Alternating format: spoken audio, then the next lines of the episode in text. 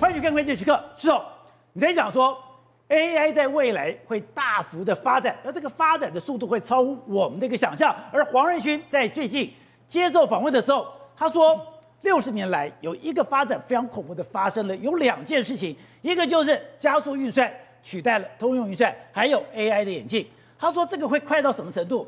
他说会快到，他说这个运算每十年会进步百万倍。那大家讲说，你到底在讲什么？AI 真的已经到我们的生活里面吗？AI 真的会演变那么快吗？AI 真的对我们的生活、对我们的科技、对我们的未来会造成极大的冲击吗？导播，我们现在看到这个线下影片。过去我们刚刚讲的翻译是一个非常专门的学问，现在你不要说文字翻译，已经非常普通的可以用机器来进行。更可怕的是同步翻译，包括你的语言、你的声音都可以同步的翻译出来，而且你的口口条、表情、嘴型都惟妙惟肖。最近我去了很多地方，比如意大利、还有法国和日本。I've been all over the place recently, like Italy and France and Japan. 要汽车工人将没有工作，因为所有汽车都将在中国制造。The auto workers will not have any jobs because the all of these cars are going to be made in China. 记得我妈妈在我还很小的时候带我去看它。I remember my mom taking me to see it when I was still pretty young. 我需要变得非常有名。如果你很有名，每个人都喜欢你。That's why I need to get really famous. If you're really famous, everybody loves you. So，我第一次看到这个影片，我看到泰勒斯在讲中文的时候，我说：“哎，他什么时候会讲中文了？”对，从他的嘴型、语速、他的声调、他的音质，哎，几乎都跟泰勒斯一模一样。对。可是刚刚讲到的哦，后来才知道那不是泰勒斯，那是一个透过机器的一个转，这个转的时候。居然把他的嘴型、音调、口条全部都惟妙惟肖。这个时刻，你再看到黄仁勋讲这句话，他说：“世界发生了一个恐怖的事情，两个技术转型同时发生，加速运算跟取这个取代了通用运算，AI 眼镜。”他说：“未来每十年将会进步百万倍。”现在，导播，我们看刚刚画面。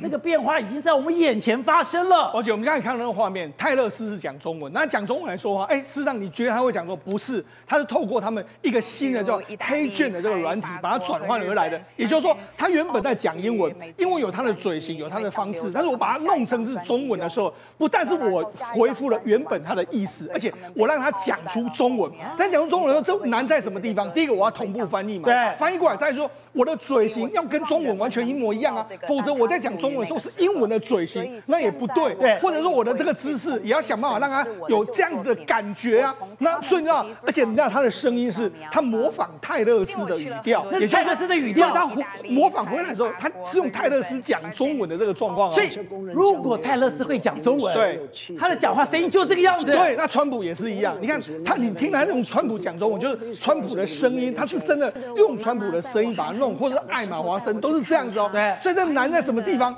我在同时之间翻译了过来的时候，我脸型已经帮你把它弄好了，配合好之后，我声音也把它弄好了，而且我翻译也非常精准的把它弄好，弄成这影片。所以过去都说什么 deepfake，哎，现在根本就是一模一样。如果这大家都知道，哎，这个这个所谓泰勒斯应该是不会讲中文的，川普应该不会讲中文那么流利，是因为我们知道这样子哦。但如果你去，如果你不知道这件事，你去看这个时候，你会觉得，哎，好像真的就是这样影片哦。中国最伟大的翻译家鸠摩罗什，他曾经就有一个定义。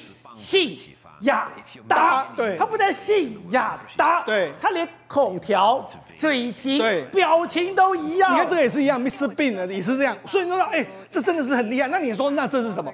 这是一家这个现在的软体来说，有在网络上，你可以去当来玩玩看黑卷的软体。好，那因为现在为止来说，大家都完全吓傻，就是说怎么会那么厉害？而且它不是只有把这个英文翻成中文，它也可以中文转换成英文，也可以中文转英文，就可以转，它有很多语言可以互相转。所以有人把郭德纲的中文也转成英文。对，好，那你讲这家公司是什么公司呢？它事实上是一家为这家，你看就是中文，它把它翻成是英文。好，那我们看，你不但是英可以翻中，你也还可以。中翻成一，我们来说说潘长江身高，只要拍出来就是短视频。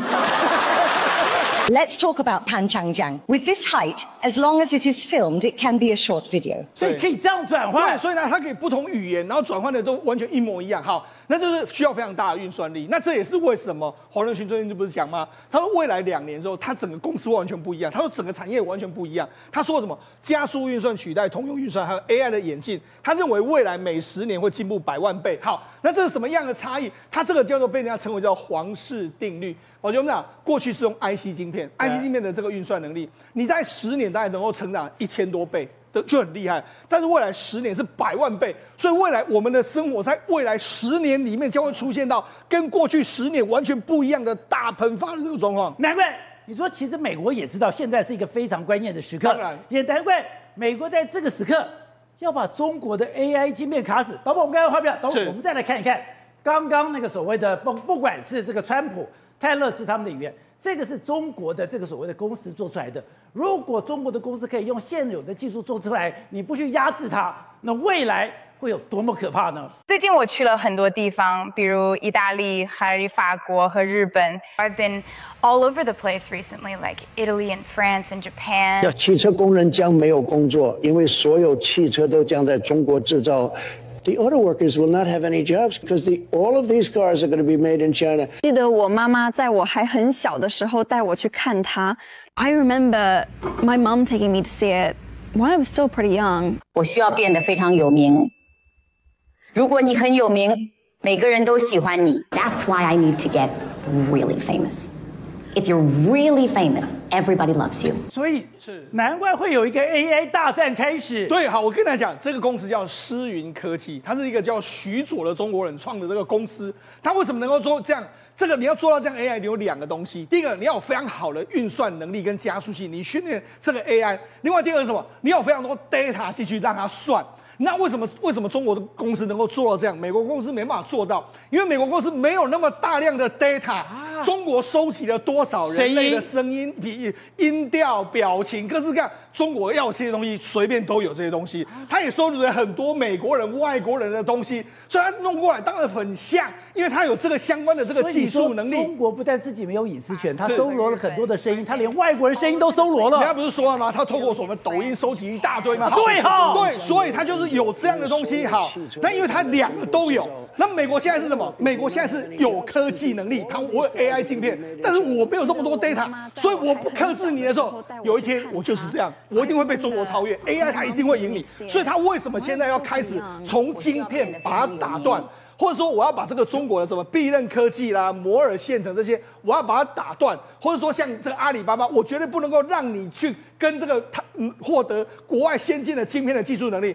因为你一旦有了之后，你绝对是可以把美国甩得很后面，因为你有太多大量的 data 可以让你做人工的训练。而且刚才讲的这家公司黑犬，哎，他居然怎么样？这家公司爆红，他才成立不到一年的时间，他现在月收入已经是。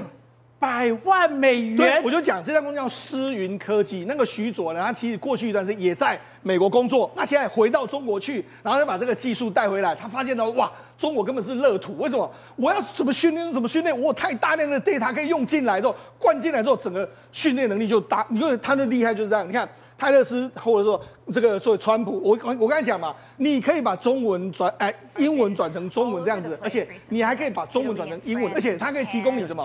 你要画质的时候，你一般在网络上试用版的画质比较低，但是它可以做到四 K 画质，哎，根本是完全一模一样的画面，你会觉得说哇，这未来了。我有时候如果你真的看到人家讲话的时候，你又不要断言这个影片是真假，因为有可能是真，也有可能是假哦。而且刚刚讲的不但是这样，中国公司、全世界公司未来你要一决胜负，拼个高下，跟 AI 都有密切的关系。之前 Meta 也就是脸书，对它的股价下滑，甚至当讲的那个所谓的马克·佐克伯被质疑，你的能力是不是没有了？你是不是有管理公司的能力？可他现在又回过头来，它的股价又翻身了。翻身是因为，哎，它的 Meta AI，对，它的 Meta AI 是成功了，对，而且它的 Meta AI 是可以互动，是可以自己生成这个像图片，还有。现在很多的网红都是 AI 了。对，我们讲过去一段时间，大家可能对 AI 就认为说啊，它就是个题材。不过从大概今年十一月开始，AI 会变成进入我们的生活。最早是什么？微软的这个三六五 Copilot 要推出来，未来我们的这个微软里面的 Excel、Word 那些，我们都可以用 AI 去。未来的这个这个信，你可以请他帮你写好。好，另外一个是什么？连这个 Meta 也弄了。Meta 他们现在，我们 Meta Meta 里面来说，有非常多的聊天室，对不对？他现在在 WhatsApp。或者说，在 Meta 里面的相相关的这个未来的城市里面，它都要导入所谓的这个 AI 生成式的这个机器人。譬如说，你要你要什么图片，我可以马上帮你生成。譬如说，我要有一个人躺在地上，然后非常多小狗，哎，马上就出来这张照片，这上面就可以，你就可以生成类似这样的照片。我只要说人躺在地上有小狗陪我，就这样子了。对，所以未来 IG 上面的照片或许不是真的照片，是因为我用人工生成的这个状状况。然后而且呢。因为我们知道过去一段时间，我们不是有有这个脸谱嘛，我就可以设我自己的脸，对不对？emoji 这个，但是他现在就说嘛，我可以让你设定不同的 AI 的人像，你可以设定不一样，然后你也可以这样，你可以请他跟你，你可以用成他，比如说我要我要什么，我要 Chris 这个 Chris Paul，就是金州勇士的这个新现在的新的这个这个属于后卫，我要把它弄成是我的影像，就是他，然后呢，我跟人家讲话的时候。宝姐，我的影，我我的声音呢？这是 AI 的。对，我的声音也是可以用出它的声音。我跟你对话的时候，就出现你，我跟你对话，我们视频对话，对不对？视讯对话的时候，我就是 Chris Paul，然后我跟你这样讲话，这样。可是你可以看到他们做的，你你可以看他们做的那个精细度哦。如如果我们可以看他的嘴的精细度，还有那些表情啊，你会觉得没有做的刚才中国那么好。不是刚刚讲的，Meta 以前让人家觉得受不了，就是你你 Meta 等于说你之前用的头像对很粗糙，是好像小学程度的。对。就现在可以做到这么精致了。对，你可以用很多人选择之后，但是你你知道说，事实上这个当然导入之后，未来 Meta 可能会觉得说这是他翻身之作嘛。但你可以啊，我们仔细对比他的这个嘴型，跟我们刚你刚才看到的中国的，你会觉得他还是略微逊色一点点。所以你就可见，哎，Meta Meta 也是收集了多么大量的资料才有这样的成就。所以你讲。这是这也是为什么美国一定要狂打压中国 AI 一个最重要的原因嘛？你说现在不压，中国就真的飞不下阿。因为为什么？因为我拿到那么多 AI 晶片，几年之后发展，它绝对遥遥领先你，所以这就是美国最深层里面最害怕的一件事情。好，所以刚刚讲的，的，现在美国这样子全力打压，对，我就让你的晶片，让你的运算速度把你给压制住，对，让你不会发生那个未来十年增进了所谓的百万倍。所以现在这样的打压。我让你的长江存储已经没有钱了，对，我让你的长青存储现在就像募资，你也募不到钱。对，没错。所以美国要讲，美国要全力把它的晶片事业把它压下去。不然有一天呢，美国 AI 绝对会输。所以呢，你看他们目前为止不是把长江存储列为这个实体清单吗？他没办法拿到相关的这个设备之后，你看，听说他今年已经烧掉七十亿美金，已经赔了非常多。那现在呢，可能要中国大基金再继续给他钱进去，但给他钱进去，他能不能活过来？搞没办法，因为为什么？他现在拿不到相关的设备，没有办法活下去。设备。另外一个是什么？还有一个长兴存储，长兴存储来说，他也是要做这个 Flash 的，他现在也不让你做，所以也就是说，现在美国的方法就是我风控你的 AI 的这个相关的晶片的发展，不管你这个目前为止你的这个人工智慧多么厉害，我一定要压到你有一天变成是我领先为止，我才有可能会有松手的可能性。好，董事长，之前讲到的，中国透过 TikTok，它去收集所有人的脸部的表情，收集你的嘴型，收集你的声音，收集你所有的一举一动。当时想说有这么严重吗？现在果然刚刚讲的一个成立不到一年的公司。他现在即做这个所谓的即时翻译，刚刚讲你讲话的表情、声音，哎，真的完全达到了信雅达，代表说，如果你今天大数据再加上你的 AI 科技，两者结合，那就变成美国的噩梦。也难怪美国要在这个时刻在 AI 把你彻底的击败。中国市场啊，他做一件事情就是一窝蜂，什么事情都一窝蜂。现在最少有上千家公司在干这个一模一样的事情。然后又有个人个体户在干，又有大公司在干，大家一起来干这个玩意儿，干这个玩意儿到底有什么好处呢？哪里有看到钱也不知道，但是很简单，它是可以募资、可以 funding 啊等等，所谓的科技股。那可是这个玩意儿搞到最后的结果会变成什么？诈骗就会跑出来。哦，所以你看最近这个 AI 的发展，你要先注意到第一件事情是什么东西？就是英国首相在上个礼拜在英国伦敦召开了一个 AI 的这种安全管制的会议嘛。对，Elon Musk 也参加了嘛，对不对？美国副总统也参加了，大家都在怕这个事情怎么发生。那中国对这个事情他没有这回事，他不怕的，他他他他管理的，他以后再讲嘛。对。那这个样子干的情况之下，哎，当然中国的 AI 的发展，目前来讲的话，在世界它的科技是明列是是领先的，他就没界限了。他他目前是领先，因为他很多条件，因为首先第一个，他对大数据这部分。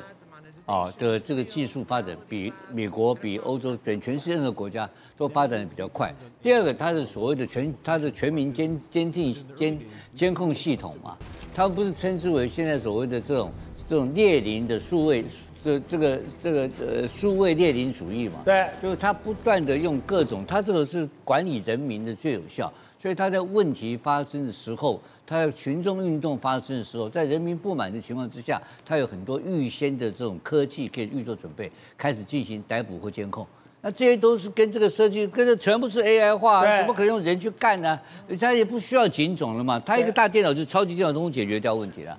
所以他管理这十四亿人的力量，他要他未来要用 AI 来管理，目前已经是了，不是未来，他已经是了，他他他他怎么他那些维吾他那新疆呃新疆人怎么抓的嘛？他怎么管的嘛？他怎么知道？他怎么监听嘛？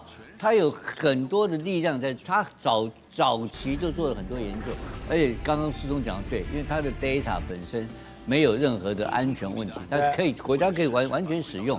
没有什么，就是人权的尊重这一套，就是目前他已经领先。好，再回到另外一点，就是说演算系统，就是晶片的发展问题。晶片发展问题，当然它现在落后，美国现在背革，这个这个没有错。可是美国人，美国人能够背革多久？它会落后多久？然后美国领先之后，美国要发展什么样的产业？什么样变成商业化的东西？那这个是另外一个挑战哦。你看美国下一代的产业是什么东西？电动车吗？电动车有领先吗？没有，这并没有。所以我觉得这个东西来讲的话，到目前是好几个不同的层面在竞争啊。而在半导体部分，确实美国掌握全部的领先的位置，也做了全面的封杀的东西。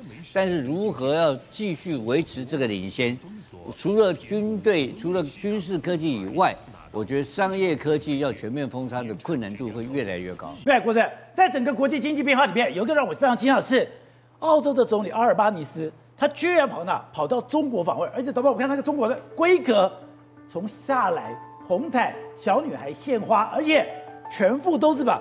军方高规格的接待耶！这次中国又趁着什么机会要开始进口中澳洲的产品？因为中国也受不了了，红酒从澳洲进，牛肉从澳洲进，煤炭，二零二零年还因为进口禁止进口澳洲煤炭，还自己跌了一个坑，是自己还没电可以发，所以对澳洲的依赖，其实中国想一想还是很难很痛苦的，因为你包括煤炭，你要从印尼进，印尼还禁止进口，龙虾还偷偷从金门出口到所谓的我们中国大陆去，走小三通这个路径。所以中国好像想想，他也不能没有澳洲，刚好有这个机会，在进口博览会就把这个澳洲总理用高规格迎接到上海。好，我们看大家做一个统计是，哎，没有想到中国跟澳洲的整个贸易额居然有这么高，它高到什么程度？它高到是日本、美国、韩国三个国家加起来就是一个中国对澳洲的贸易额。这也是两个人变成仇人又没有办法完全分手的原因。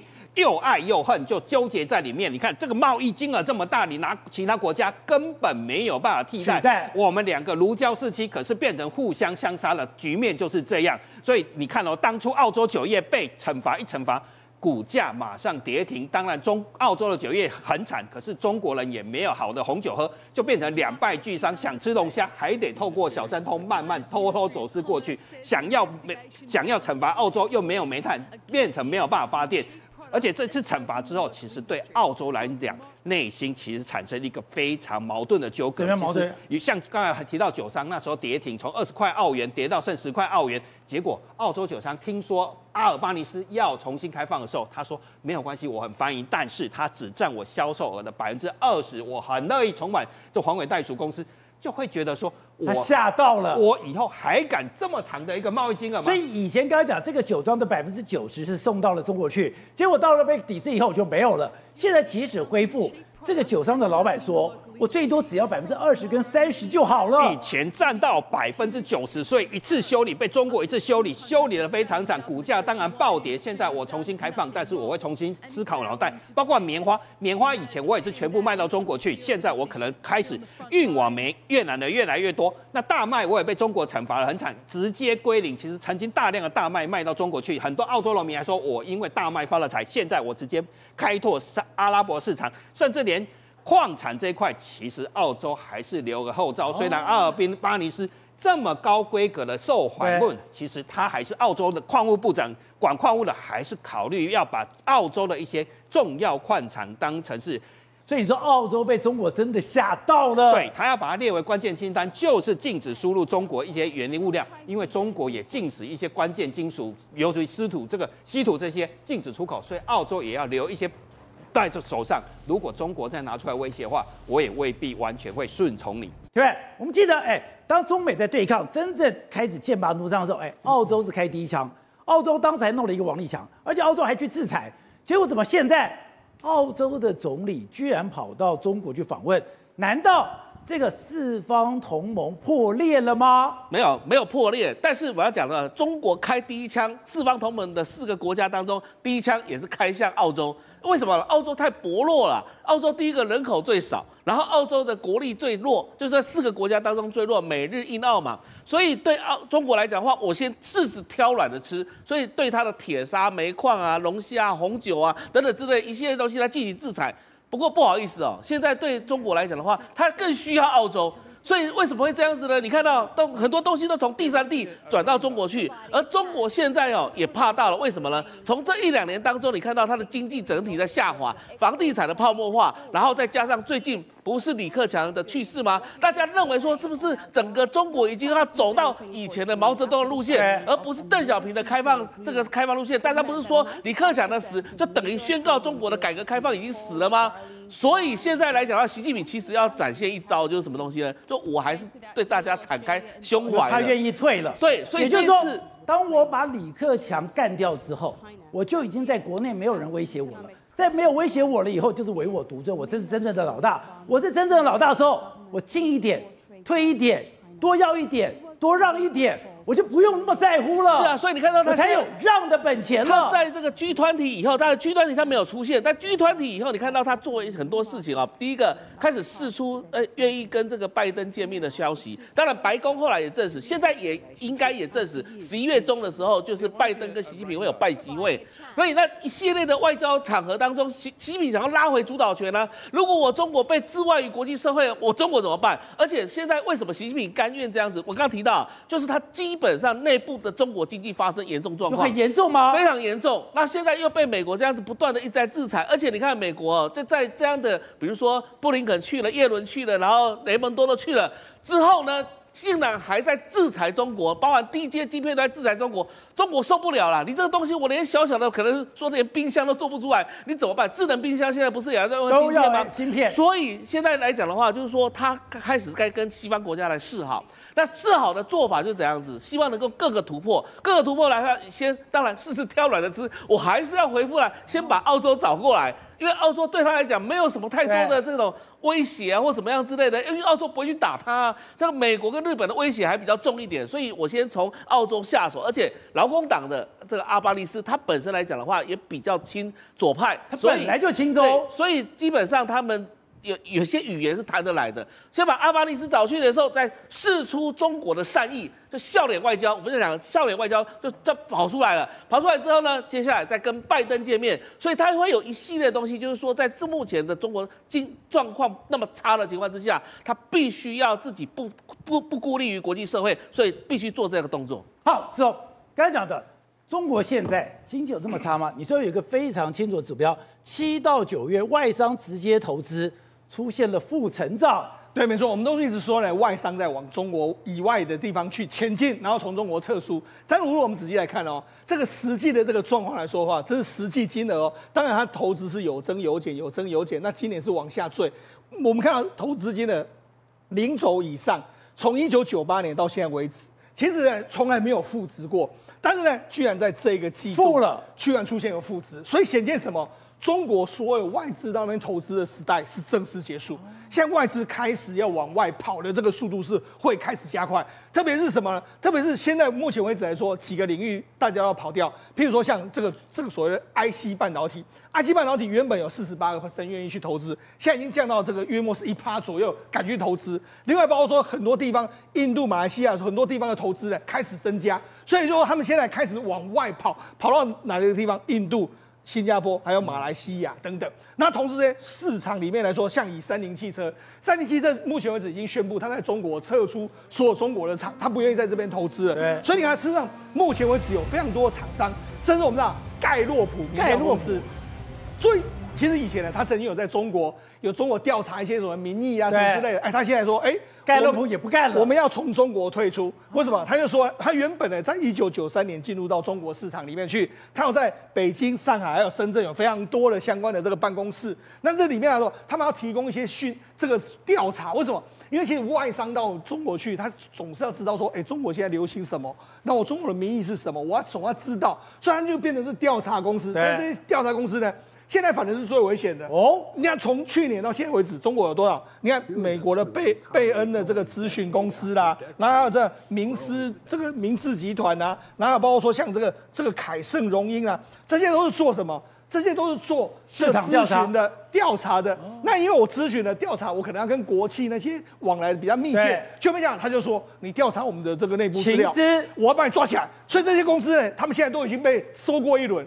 那你讲盖洛普不会被收吗？他大概也知道我可能下一个公司会被收，所以他现在就说：“哎、欸，我们现在准备要离开这个这个地方。”所以他就说：“我们很遗憾，我们做出了关闭在华业务的通知。”所以现在这种咨询公司，或者说你可能会跟中国的国企这个接触比较密集的，你大概可能都很难在中国做生意，因为他随时都可以用一个所谓的“你是间谍”。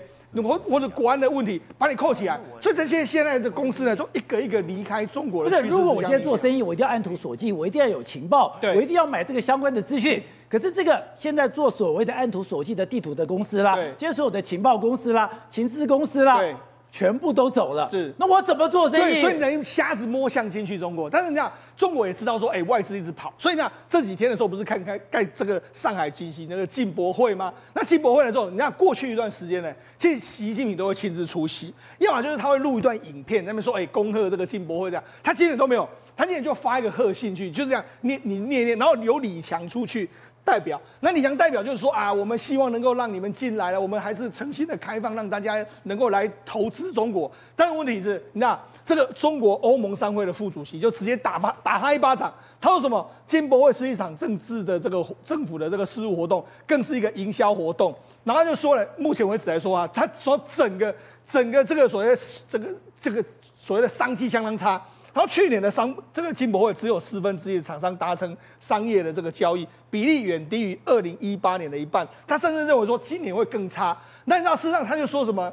他说如果进博会相对于这个第一年的进博会来说，他说厂商已经减少百分之八十一了，少这么多。他就说他就他就说你是政治的橱窗秀嘛？哎，这是欧盟商会讲的，不是我们讲了。所以那事实上目前为止来说。很多人都说，哎，我根本不想去。我们去年不是说他们还找了很多外面的人进来？今年呢，我们就仔细看，接下来几天搞不好也会有很多外面的人找。现在你看，这完全都是稀稀疏疏啊，人其实没有很多。那但是中国媒体自己说，我们增加很多人。所以等会我们看，现在这个进口博览会里面，刚才讲的人里面稀稀疏疏。对，刚才讲台商，台商少了九成。对，台商不但少了九成，我们今天看到了其他的厂商也少了八成之多。可是澎湃新闻他们自己的新闻还讲。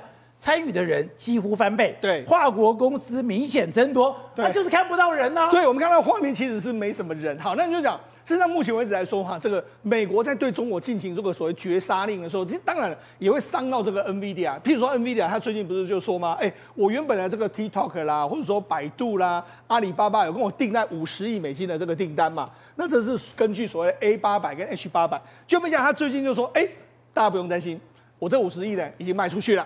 我已经卖给了这个很多欧美的厂商，都已经完全消化完毕。所以可见什么？可见目前为止，整个 AI 芯片还是相当的多。只是说，因为他们这个在中国的据点呢，因为这个 AI 芯片被封锁关系，NVIDIA、AMD 呢，恐怕在中国的这个据点会面临到裁员的压力啊。因为在这个太平岛，我们刚才讲的是美国的杜威号驱逐舰跟中国的军舰对峙，还有我们的太平岛被中国的民兵船包围了。是。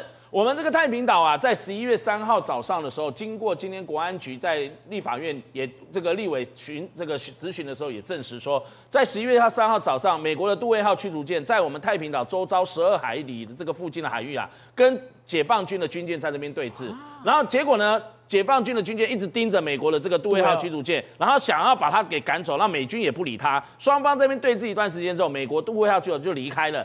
他离开是往这边走，那老共的驱逐舰就跟着他，然后往后面走，还尾随。对，尾随后面接着出现一大批上百艘的武装民兵，看起来像渔船伪装的。你应该说是要捕鱼，可是，在船上却没看到大批的这个捕鱼的器具，感觉上就是不知道想要干嘛。海巡署啊，也透过了这个紧急的这个联络系统、战情系统，跟我们台湾的整个系统回报，做立刻战。所以，我国安局跟国安会、跟海巡跟我们的这个参谋本部，全部都掌握到了。但是，就是紧紧盯着美国跟老共的这个态势。你说到这样的一个太平岛有多重要？我记得在我二零零六年那时候第一次写太平岛的这个跑道独家新闻的时候呢，军方那时候还要我们要我们低调说，能不能不要写？因为当时候美国的态度。是比较反感的，因为我们那时候在太平岛盖机场，美方是不同意，他希望我们盖雷达站，可以盖一些征收的设备，但是不要盖，不让我们盖机场。对，他担心有什么状况。可是随着这十几年来的状况已经批变了，为什么？因为美国现在看到中国大陆在南海有很多地方都开始盖岛礁了，那我们太平岛盖一个机场跑道。一方面可以方便美国有任何的这个任务需要，我们台湾自己也可以用太平岛的这个跑道。本来在刚开始修筑的时候只有九百五十公尺，在我那时候在写的时候，可是照这几年来已经拉长到一千一百五十公尺。那现在军方一直希望能够再把它延长跑道到一千五百公尺，一千五百公尺就可以停多少？C 幺三动运输机就本来就可以停了，还可以停 P 三 C 反潜机，还可以停 F 十六战斗机。F 十六战斗机当然它的最大的航程是三千两百公里左右，但是你要飞到这边，你起码要加油。对，所以你看到没有，在这个我们太平洋码头港口俊生这一周围，它已经盖了两三处的这个大型的加油储油槽，两千五百加仑的储油槽就在这里面。然后你看到码头本身是本来是到这边，它后来就延伸到这边一百公尺，船上这边经过卫星空照，这是。最近哦，九月十八号，你看哦，这边还可以看到大型的这个海巡署的这个船舰，你就知道说这边浚深码头，然后把它的港口再挖深后之后，然后码头再延伸一百公尺长，还可以停一百一百吨级的这个海巡署的常驻的这个巡逻艇，也可以停四千吨级的海巡署的大型的巡逻舰，就可以在这边。那挖出来的这些港口的这个里面的一些沙呢，它除了还可以回填到这个新生地。这一片呢，以前我去太平岛采访的时候，绿色的就是这边这么大。这几年太平岛已经陆陆续续，你看这边外岸的沙滩，还有这边的新生地，就是回填土方所产生的新生地。那这边讲说，哎，他特别强调，我可以起降 F 十六，就代表我们以后我们的 F 十六是可以飞过来的。而且这刚刚讲的这个你可以也可以停 P 三 C，也可以停 C 幺三洞，就代表哎，我们屏东基基地的这个所有的军机。都可以这样往返，没错，台湾空军未来的各型军机、战机、运输机啊、快慢机都可以往返。那可是我后来这今天也问了一下军方，听说我们的这个机场跑道延长，其实是为了 F 十六 V。我们接下来 F 十六 V 的这个战斗机要陆陆续续这个在台湾成军，成为我们的主力之后，未来这个 F 十六 V 要有这个延伸长一点的这个机场跑道，对我们台湾如果说真的南海发生什么一个归附这个这个。整个作战的时候呢，他才能发挥到他的战力。好，那另外有一个，哎，关键就是现在我们之前不是讲吗？本来在打仗的时候星链，就我们现在没有星链，可是我们已经欧洲的低轨卫星已经过来了。俄乌战事的时候，你可以看到这个俄乌战场几乎都可以都被这个通讯中断所影响。俄罗斯跟乌克兰都一样。那当时要帮乌克兰，这马斯克是不是说 SpaceX 帮助你？提供你这样的一个状况，就连最近加沙走廊，马斯克也扬言说要帮助以色列，马上反对说不行，你不能帮他们这样子，所以你就知道说战战场上的通讯中有多多重要，不能中断。那所以最近我们这个在跟欧洲合作，欧洲通讯公司的这个卫星讯号，十二月底呢，它即将开始落地，它的范围讯号范围可以涵盖全台，这有什么重要呢？你要知道，我们卫星一方。人造卫星一般一方面，这个分为低轨道、中轨道跟高轨道。那当然了，从这个距离地表的这个它的高度，从五百到两千公里，以及两千到一万五，跟三万六千公里的这个高度会不一样。那现在比较重要的是低轨道的卫星，全球啊，在这个地球近地的低轨道卫星有七百多颗，你要去打它或者怎么样，你不容易。你要去这个防也很难防。那低轨道的卫星还有七十个基地台的这个卫星后继站的，它的一个中继站点，跟国外三个低轨卫星的终端设备站点。那我们有这个欧洲卫星的话，它可以在战场上，如果一旦讯号中断，这是因为我们前不久不是马祖的那个海底电缆中断吗？我们台湾就是国安单位就发现说，哎，这样不行，万一打起仗来会发生什么紧急状况？以金门、马祖、澎湖那些外岛海底电缆都中断，那我们不就等于跟马祖、金门、澎湖这些外岛跟失了联了吗？那怎么办？那所以就要靠这种低轨道的这个卫星来帮助我们打开这个 C2，C2 是什么？两个 C 开头的，就是指挥跟管制的系统。在打仗的时候呢，或者是紧急的时候呢，至少我还可以指挥得动，我还可以管制得到，我还可以联系。那甚至比如说我要指挥无人机，我要透过空中的这个情报系统，还有像我们的这个预警机啊，都可以用低轨道卫星来通联，也可以指挥我们的地面的系统跟无无无人机。所以这个 C2 就很重要，就可以靠这个低轨卫星。所以我们现在低轨卫星如果说讯号数量多，而且范围广。把整个台湾都涵盖在这里面。十二月等到这个卫星这个讯号开通之后，对我们是很大的福音。